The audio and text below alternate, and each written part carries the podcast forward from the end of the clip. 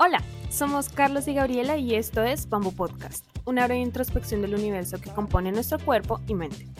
Nos gusta hablar de la travesía humana en entrevistas valiosas con profesionales de diversas áreas, o a través de monólogos introspectivos, o conectando ideas filosóficas en medio de una conversación casual.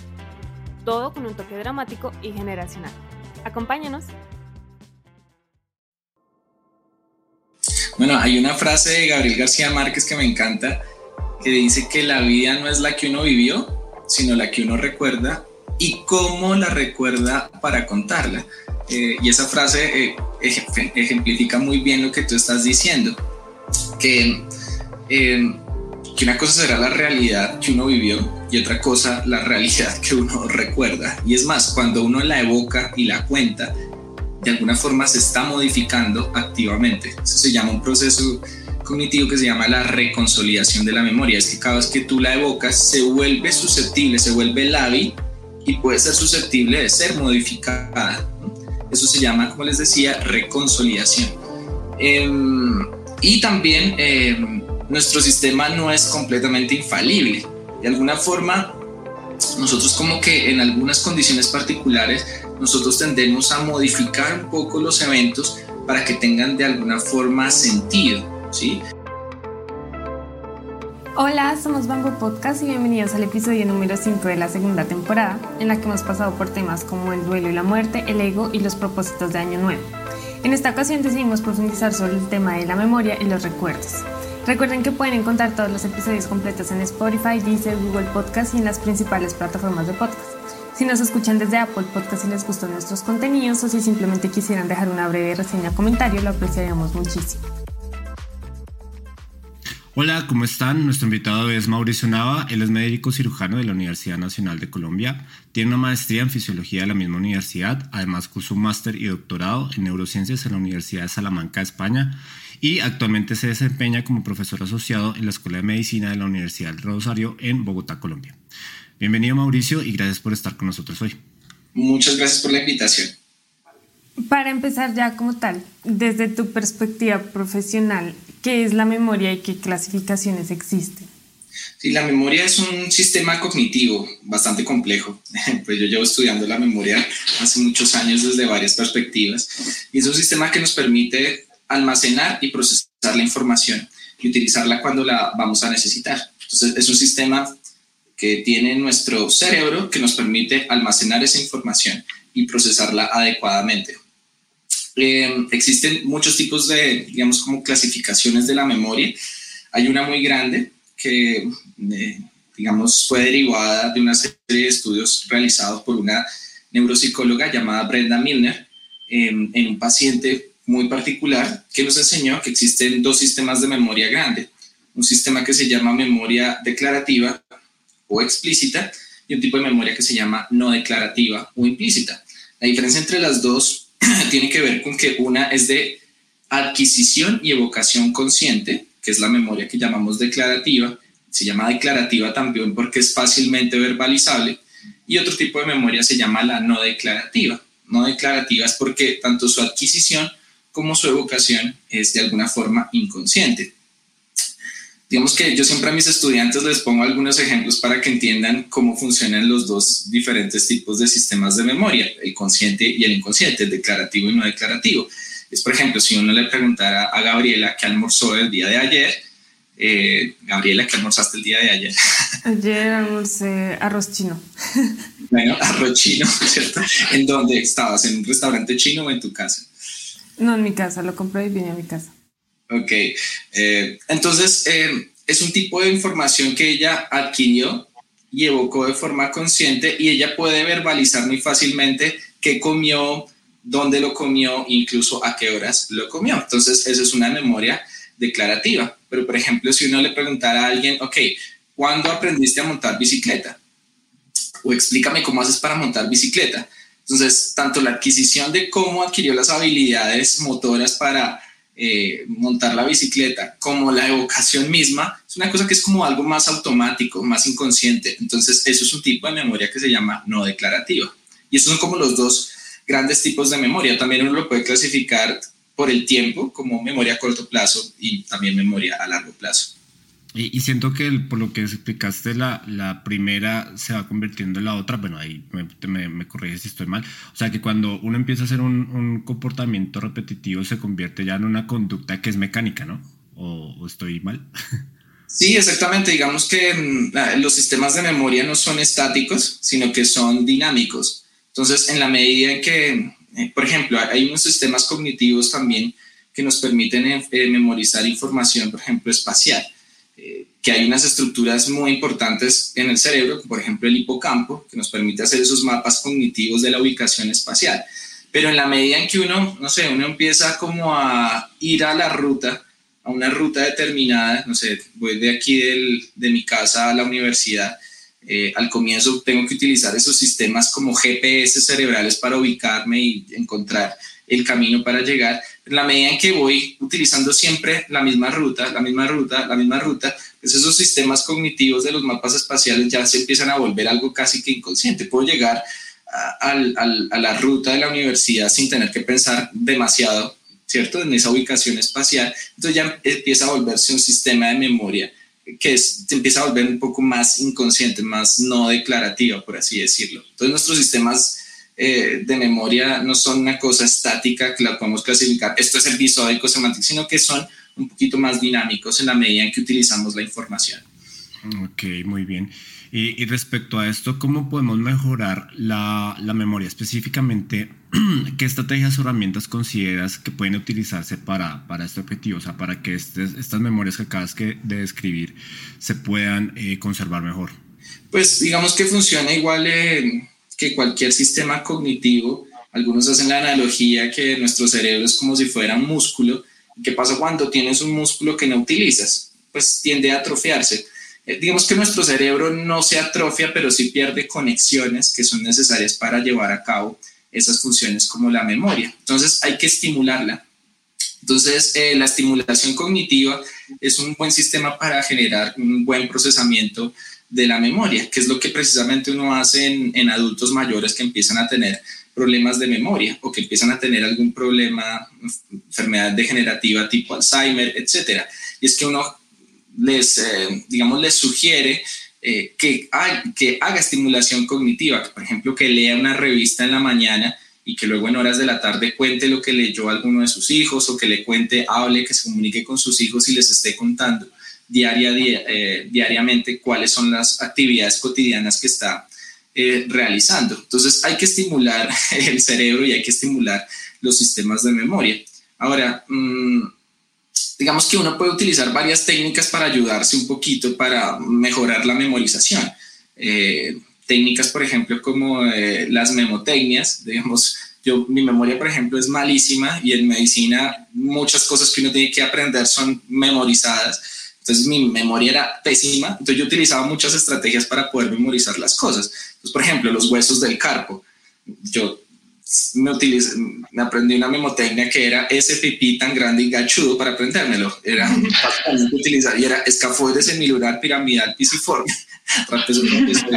Entonces, con, esas, con esa frasecita, uno se puede eh, aprender o ayudar para, esos, eh, pues para aprender algunas, eh, digamos, algunas palabras o frases como que son un poquito difíciles de memorizar. O lo otro es también utilizar, digamos, si uno quiere aprenderse memorizar no sé, un listado de palabras, una buena técnica para memorizarla sería como armar una historia con esas palabras. No sé, le dan una lista de palabras como gato, perro, tía. Entonces, ah, bueno, arme una historia con esas palabras. El perro perseguía al gato de mi tía en la estación de tren, no sé qué, bla, bla. Entonces, si uno arma una historia tenga cierto sentido, va a ser mucho más fácil eh, memorizar. Yo lo utilizaba, por ejemplo, en algunas cosas de fisiología, de biología molecular, y era algunas cosas, rutas así muy específicas, yo trataba de darle un sentido y cuando uno le da un sentido a las cosas, le da, como dice Ginás, un contexto, es mucho más fácil aprender y memorizar, ¿cierto? Digamos que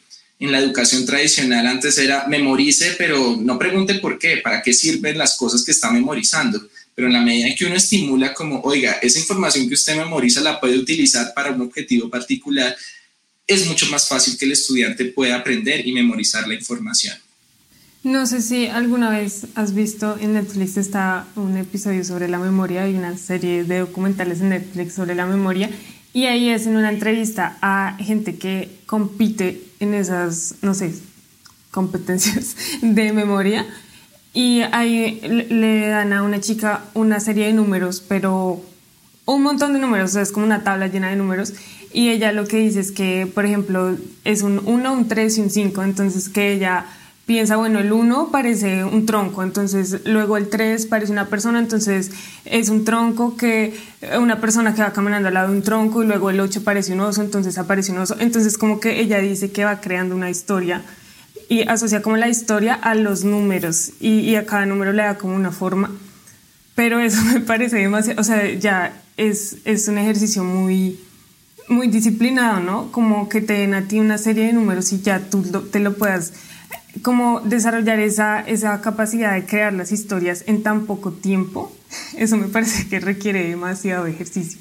O sea, hay que, como dice, es, esas técnicas, eh, seguramente ya no empezó con 100 números, seguramente empezó con los primeros 10 números, desarrolló la técnica, la habilidad cognitiva para poder hacer las asociaciones y después empezó a aumentar a 20, a 30, digamos que uno ve en la televisión que no, la persona se aprendió 100 números, pero para que llegue a ese momento seguramente tuvo que haberse entrenado muchísimo.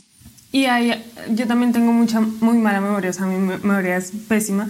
Y lo que yo intento hacer es que cuando estoy como sin hacer nada, empiezo a recordar canciones, empiezo a intentar cantar canciones que sé que tengo en la cabeza, pero no recuerdo. Pero hay algo que me pasa y es que cuando intento cantar así de la nada, como que no recuerdo. Pero si estoy escuchando la canción, de repente las letras vienen a mí, ¿sí me entiendes? Es como que cuando la escucho sí puedo recordar, pero si no la estoy escuchando no, no puedo recordar. Y no sé si es una pregunta muy boba, pero ¿por qué pasa esto? O sea, ¿es, es por la estimulación de, de los sonidos o, o por qué? Hay un video muy interesante de un caso eh, de Oliver Sacks. Oliver Sacks es un neurólogo norteamericano que tiene muchísimos libros de divulgación eh, sobre casos así muy particulares, pero los libros en realidad no es para expertos, son, libros para público general. Y eh, habla, hay uno que se llama, hay uno que está relacionado exclusivamente sobre la música y los efectos de la música sobre la cognición. Eh, y hay muchos estudios que muestran eh, cómo la memoria, cómo la música puede ayudar a recordar, e incluso en pacientes que tienen cuadros como demencia tipo Alzheimer avanzada. Y entonces, no sé, hay un video buenísimo de un abuelito que está como con una, una, enfermedad de Alzheimer muy avanzada, prácticamente está estático mirando al vacío, como que le traen a los familiares y no dice nada, no recuerda nada, etcétera, ni siquiera de pronto se recuerda a sí mismo, pero tan pronto le colocan música eh, que había escuchado en su juventud, música que era como alegre o música que tenía que ver con algo muy sentimental, muy emocional, esa persona inmediatamente como que se conecta nuevamente en este mundo, empieza a sonreír, incluso empieza a llorar eh, porque activa su sistema de memoria. Entonces, eh, a veces hay unas conexiones eh, que son muy primitivas y, otras que son desde el punto de vista cognitivo muy avanzado que precisamente permiten hacer ese tipo de asociaciones. No solo en la música, sino por ejemplo el olfato. A veces uno, no sé, estás viendo una película o estás, no sé, estás hablando con alguien y te traen un café y el café te evoca, uy, me acuerdo de este amigo mío que no veía hace mucho y esto me, me recuerda. Precisamente las áreas, por ejemplo, del olfato están muy cercanas a áreas del cerebro que tienen que ver eh, con la memorización. Entonces, hay muchos, eh, digamos, muchos contextos y muchos eventos que pueden ayudarnos a evocar los recuerdos. Precisamente un amigo, eh, él es italiano, pero está viviendo aquí en Colombia, se llama Rosario Iodice, él hizo un estudio precisamente utilizando música en pacientes con demencia tipo Alzheimer y cómo luego de hacer una serie de pruebas neurocognitivas, cuando les colocaban la música, ellos mejoraban en los test neurocognitivos. Entonces la música eh, puede ser una herramienta para poder estimular la memoria en algunos pacientes. Eh, me acordé cuando mencionabas eh, lo de la música, me acordé de la película de Coco eh, en la parte donde justamente Miguel, que es el niño, le llega la guitarra a la abuela y empieza a tocar la canción y la abuela vuelve o sea, así, mientras iba narrando me imaginé esa, ese fragmento en la película, o sea, sí, claro, totalmente.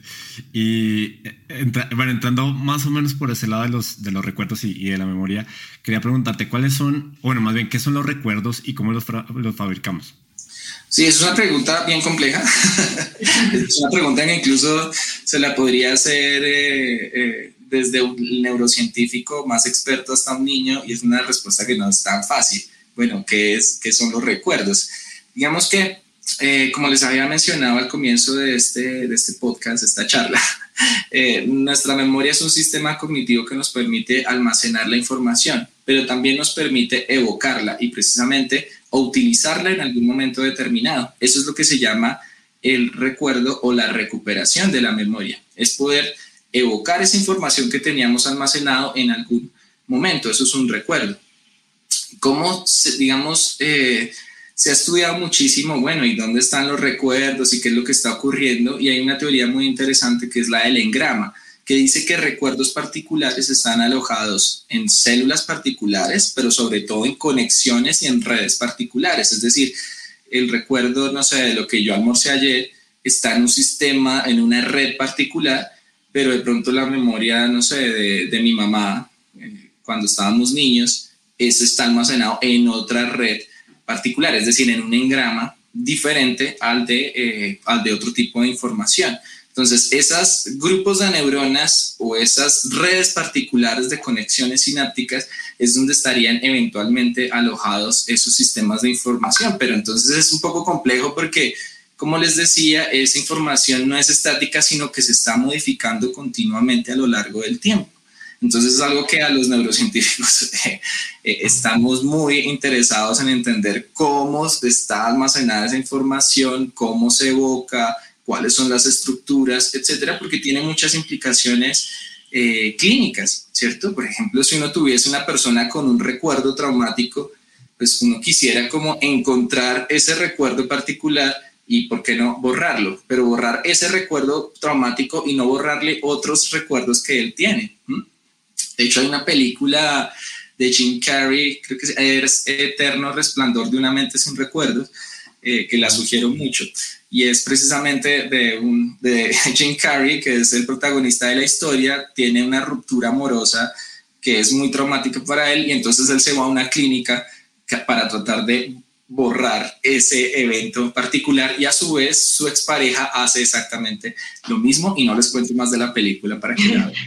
Eso, eso que mencionas de los eventos traumáticos, hay muchos eventos en la vida o sucesos en, las personas que pueden causar un gran impacto, como lo dices, un traumático, aunque no sé hasta qué punto uno puede usar el calificativo de trauma.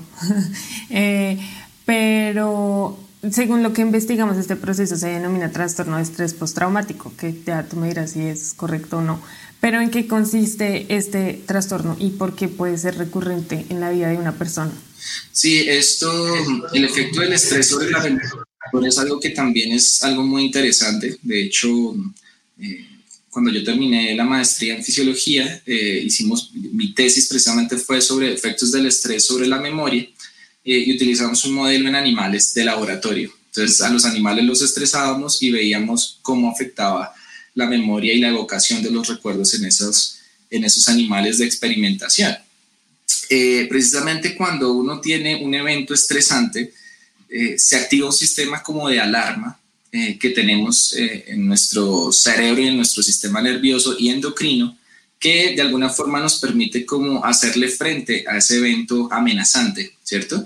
Se acelera el corazón, se dilata la pupila y se empiezan a, liberar una cantidad de hormonas, como por ejemplo la adrenalina y el cortisol, que son hormonas que están muy relacionados con precisamente la respuesta al estrés. Eso tiene un efecto como en el corporal que nos permite como hacerle frente al, al evento amenazante, pero también va a tener efectos sobre nuestro cerebro. Esas moléculas sobre todo el cortisol, es capaz de atravesar las barreras y llegar a nuestro cerebro y afectar algunas estructuras que tienen que ver con la memoria, como por ejemplo el hipocampo que les había mencionado anteriormente.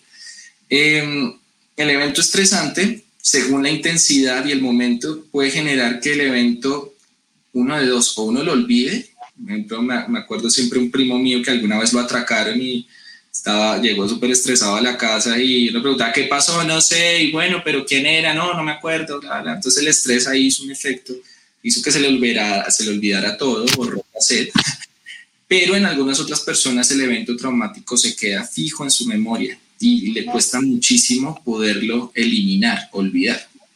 Eh, es el caso del estrés postraumático, como tú bien lo decías.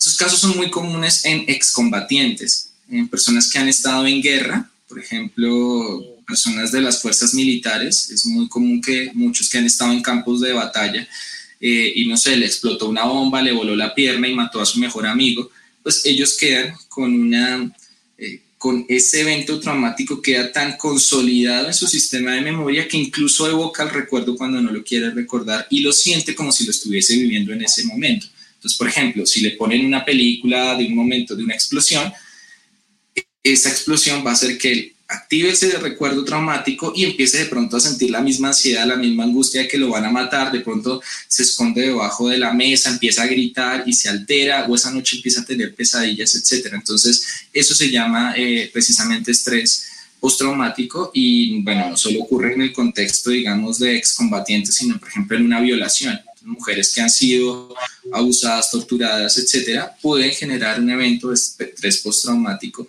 que usualmente es de manejo médico, ¿sí? Pues multidisciplinario, pero requiere manejo por psiquiatría, un manejo especializado, porque son casos eh, que son de muy difícil manejo. No todos los pacientes, un alto porcentaje de pacientes no funcionan los medicamentos para poder eh, tratar de eh, aliviar un poco los síntomas del paciente. Y además, creo que, por ejemplo, cuando los, o sea, en el otro lado de, del como el espectro, cuando son sucesos agradables, felices, tiende a pasar lo mismo, o sea, no sé, que, que, que tal vez se, se, se, sobre, mm, se sobrevaloran las circunstancias, o sea, se tiendan a recordar, no sé, entonces salí con, con la chica que me gustaba en la tarde y estaba el atardecer así súper bonito, el clima, todo, o sea, como que también hay esa tendencia tanto a, a subvalorar, bueno, no sé si sea subvalorar, pero a, a, tapar un poco lo, en una situación grave, pues lo que, lo, lo desagradable y en una, en una situación pues más favorable a, a sobredimensionar lo, lo que pasa. Y ahí, ahí sobre ese punto quería quería, o sea, porque por ejemplo en mi experiencia a veces siento que los recuerdos no pueden, a veces no son tan nítidos o que alguien, no sé, yo le cuento algo a alguien y de lo que pasó y me dicen, no, es que eso no fue así, sino que había otra persona o hasta lo, que sea. Eh, ¿a, qué, ¿A qué se ve esto? O sea, que a veces los, los detalles no sean tan nítidos y porque hay una cierta tendencia, yo siento por un lado que puede ser un tema de economía eh, neuronal o, de, almacenamiento, no sé, eh, pero a qué se debe que podamos olvidar los recuerdos y que, y que tengamos como estos lapsus donde no son tan nítidos. Bueno, hay una frase de Gabriel García Márquez que me encanta, que dice que la vida no es la que uno vivió, sino la que uno recuerda y cómo la recuerda para contarla.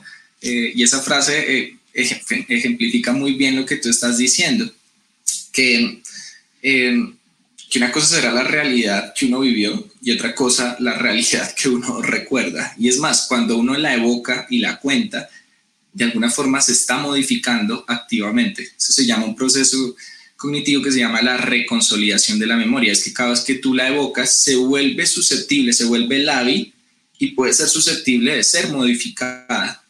Eso se llama, como les decía, reconsolidación. Em, y también em, nuestro sistema no es completamente infalible. De alguna forma, nosotros como que en algunas condiciones particulares, nosotros tendemos a modificar un poco los eventos para que tengan de alguna forma sentido, ¿sí? Lo mismo pasa no solo en el sistema de memoria, sino por ejemplo en el sistema visual. Hay unas partes de, de nuestro campo visual en las cuales no estamos viendo eh, porque es justo la parte de la luz que llega al nervio óptico donde no hay receptores. Entonces, eh, pero aún así nuestro cerebro rellena esa información, ¿cierto? ¿Para qué? Para que veamos toda la imagen completa y poderle dar un sentido y poderla interpretar. Entonces, en nuestro, cerebro, eh, en nuestro sistema de memoria ocurre algo parecido. De hecho, hay, hay pacientes que, sobre todo los que tienen algunas demencias muy avanzadas, en las cuales olvidan fragmentos grandes de información eh, muchas veces eh, inventan la información, no la inventan conscientemente, sino que empiezan a rellenar el espacio. Eh, y eso se llama, eso tiene un nombre, se llama confabulación. entonces, eh, cuando uno se da cuenta es porque uno le pregunta al abuelito, bueno, ¿qué estuvo haciendo esta mañana? No, salí en la bicicleta, me di una vuelta en el parque con mis nietos, no sé qué. Y uno le pregunta al familiar, ¿qué hizo esta mañana? No, estuvo viendo televisión todo el día, ¿cierto? Entonces, seguramente no podía evocar el recuerdo de que estaba de que, estaba viendo televisión o qué programa, pero entonces rellena la información con algo que de pronto tiene más sentido para él, ¿cierto? Eh, y también, pues nuestro sistema es tan infalible que todos, o sea, incluso no necesariamente pacientes con demencia, pero todos eh, podemos generar falsos recuerdos, falsas memorias.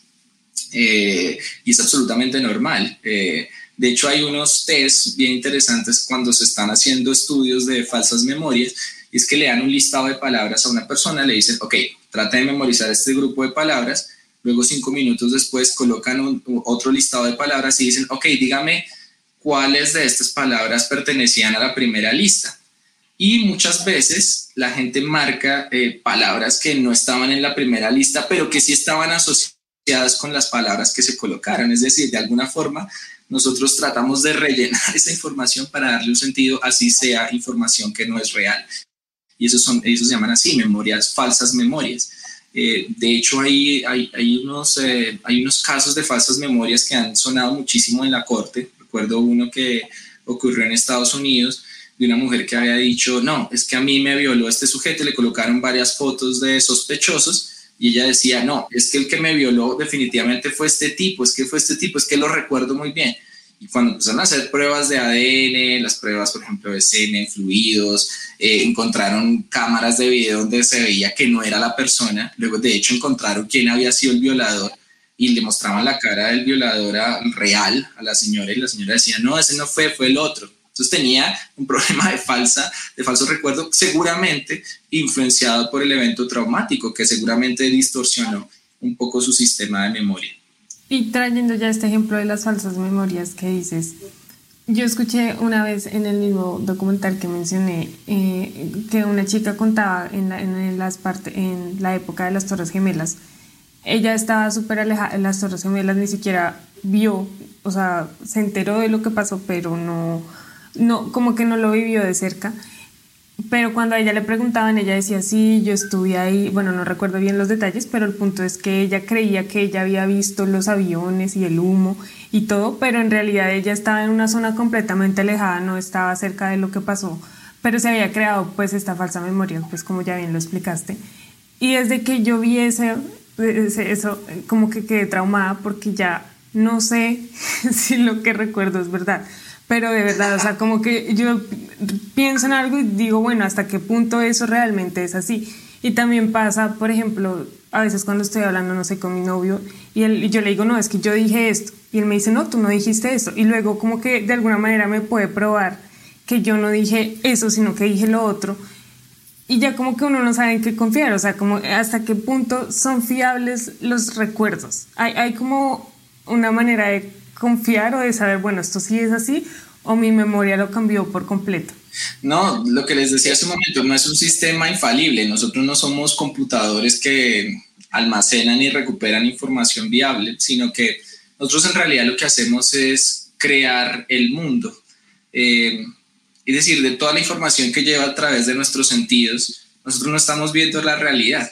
O sea, por ejemplo, de, la parte visual, nosotros solo vemos un pequeño espectro de la luz, 400, 700 nanómetros, pero esa no es la realidad porque el espectro, el espectro de ondas eh, electromagnéticas va desde los rayos X, gamma, etcétera, que nosotros no captamos por nuestros sentidos. Lo mismo muchas, mucha información eh, sensorial eh, que está a nuestro alrededor no es la realidad, pero nosotros de alguna forma tomamos ese pedacito de información y nosotros creamos una realidad que está limitada obviamente por nuestros sentidos y por nuestros sistemas cognitivos y, esos sesgos hacen que nosotros cometamos errores eh, y nuestro sistema de memoria, no, como les digo, no es un sistema infalible, pero sí nos permite como por ejemplo poder interactuar eh, con el mundo de forma adecuada. De hecho, Rodolfo Ginás dice que los, los colores y los sabores no existen en el mundo externo. Lo que existen es la interpretación y la, y la creación de esa información que hace nuestro cerebro y que hacemos nosotros para poderle dar sentido a, una taza de café cuando la estamos tomando. Porque, por ejemplo, con eso los colores para cada persona, los colores son diferentes. Eh, no sé, una persona puede ver un azul rey, otra persona puede ver un azul claro. Y sí, o sea, depende mucho de la percepción de, de la mente de, de, cada persona. Y cambiando un poco la, perspectiva, quería abordar una idea interesante que más lo que mencionaste hace un momento, eh, bueno, más o menos vinculado, que es la relación entre la mente humana o la, la relación que puede existir de la mente humana con una computadora, porque al final el computador pues es una analogía de la, de mente. Eh, y sobre esto que quería preguntarte, ¿cuál es el límite de la memoria y en qué se asemeja a la de un ordenador? Y aquí me, me, refiero también a que almacenamos datos que están guardados, o sea, como bien mencionabas, tenemos información que tal vez está latente, pero que llega algo eh, y lo activa otra vez, entonces pues no está olvidado como tal, pero que solamente se, se activan en esa ocasión. Entonces la preguntaba eh, ¿a, qué, ¿A qué se asemeja la memoria a un ordenador, a un computador? Sí, de hecho se han hecho muchos estudios como de tratar de calcular cuánto sería la capacidad eh, de almacenamiento de un cerebro humano. Y los números son enormes, enormes. Y además resulta complejo porque mm, obviamente nuestro cerebro es mucho más complejo que un computador porque la información que nosotros almacenamos y evocamos es dinámica no es como la del computador que uno abre el mismo archivo de Word y siempre le va a salir el mismo archivo a no ser que uno lo modifique. No, la información del computador es 100% fiable. La información que nosotros evocamos es dinámica y precisamente porque es dinámica nos da unas capacidades que nunca va a tener un computador, que es por ejemplo la capacidad de creación. Nosotros todo el tiempo estamos creando la información, ¿sí? Eh, entonces se han, em, se han hecho como algunos cálculos en cuanto a números de cuánta información podría almacenar un cerebro humano. Y les voy a dar unos números así que son astronómicos para que puedan darse cuenta de cuánta información podría ser. Eh, más o menos un cerebro humano tiene en promedio unos 86 mil millones de neuronas. En inglés sería como 86, 86 billones, porque un billón en nomenclatura inglesa son mil millones en nuestra nomenclatura, entonces son 86 mil billones en nomenclatura inglesa, son 86 mil millones de neuronas. Cada neurona puede recibir unas 200 mil conexiones y generar otras 100 mil, ¿cierto? Eso daría un número grandísimo de conexiones sinápticas, 2 trillones de conexiones sinápticas, 2 por 10 a la 13, 2 por 10 a la 14. Cada sinapsis puede almacenar más o menos entre 4 a 5 bits de información. Entonces uno coge 4 bits de información multiplicados por 10 a la 14 eh, conexiones sinápticas en un solo cerebro humano. Eso da un número enorme que de hecho se da en, en términos de, ni siquiera, bueno, son terabytes, pero cuando ya sobrepasan los miles de terabytes ya van pentabytes. Esa es la capacidad teórica que podría tener de almacenamiento el cerebro pero eso es si las sinapsis estuvieran estáticas, es decir, como si tuviera las mismas conexiones, pero las conexiones van a ir modificándose a lo largo de nuestra vida. Entonces, eso hace que el número sea todavía muchísimo mayor. De hecho, siempre le digo a los estudiantes que el cerebro humano es tan complejo en términos de números que, que se acercaría incluso a la complejidad del universo en cuanto a números de estrellas y en el universo visible, etc. Entonces, esa complejidad del mundo externo es tan compleja como en nuestro mundo interno, que es nuestro cerebro. Entonces, eh, por eso es tan difícil calcular cuánta información, pero les puedo decir que es muchísima más que la que podría almacenar cualquiera de los computadores más robustos que existe actualmente en el planeta.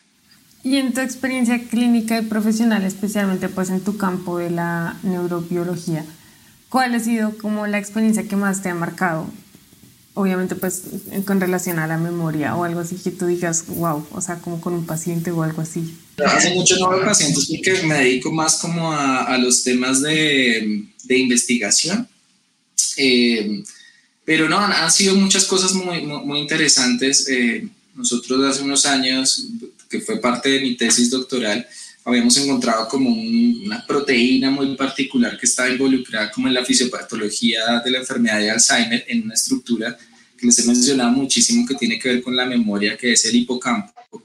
Eh, y luego, eh, cuando se empezaron a investigar mucho más esa molécula, se empezó a ver que se volvió como un target que podría eventualmente ser eh, un target terapéutico, no solo que está involucrado en la fisiopatología de la enfermedad, sino que eventualmente si uno toca esas proteínas particulares, podría ser eventualmente una luz para poder encontrar una cura. Eh, entonces, eh, pero finalmente, pues uno es médico y uno dice, ok, de pronto una molécula no es la solución a una enfermedad tan compleja.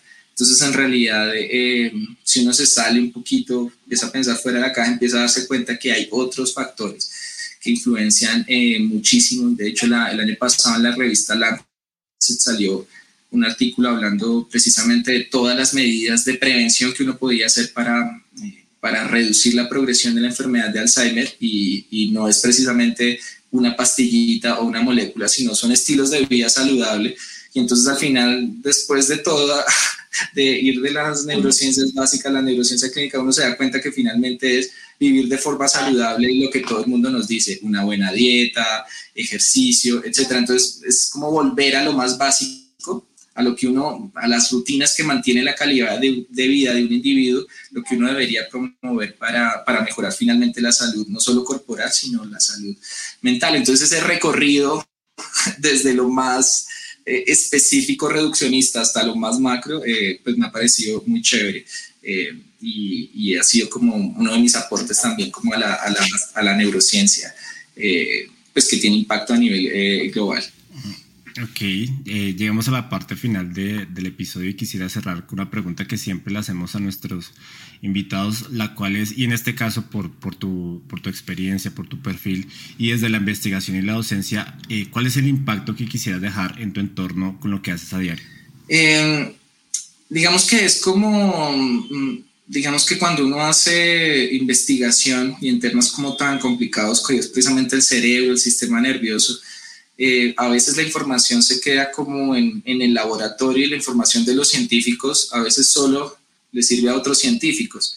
Y la idea es precisamente tratar de sacar esa información de los laboratorios y llevarlo a la vida cotidiana mm, de la gente. Entonces, por eso me gusta mucho hacer cosas de divulgación, eh, escribir no solo artículos científicos avanzados que solo lo entiende lo entienden otros científicos que están en ese campo particular, sino que también poder escribir eh, y hacer divulgación por diferentes medios, eh, pues para que la gente pueda aprender, pueda educarse eh, y sobre todo pueda tener una mejor calidad de vida, que finalmente es lo que es lo que es como el fin último del, del quehacer médico y del quehacer humano, que es cómo vivir mejor, cómo estar más felices y, y cómo salir adelante. Entonces eso es como lo, lo que, lo que más me gusta hacer, hacer este tipo de cosas como divulgación y, y poder hablar con la gente y explicarles. Ok, Mauricio, perfecto. Muchas gracias por tus respuestas y por tu participación. Bueno, muchas gracias a ustedes por invitarme. Estuvieron geniales las preguntas y el conversatorio.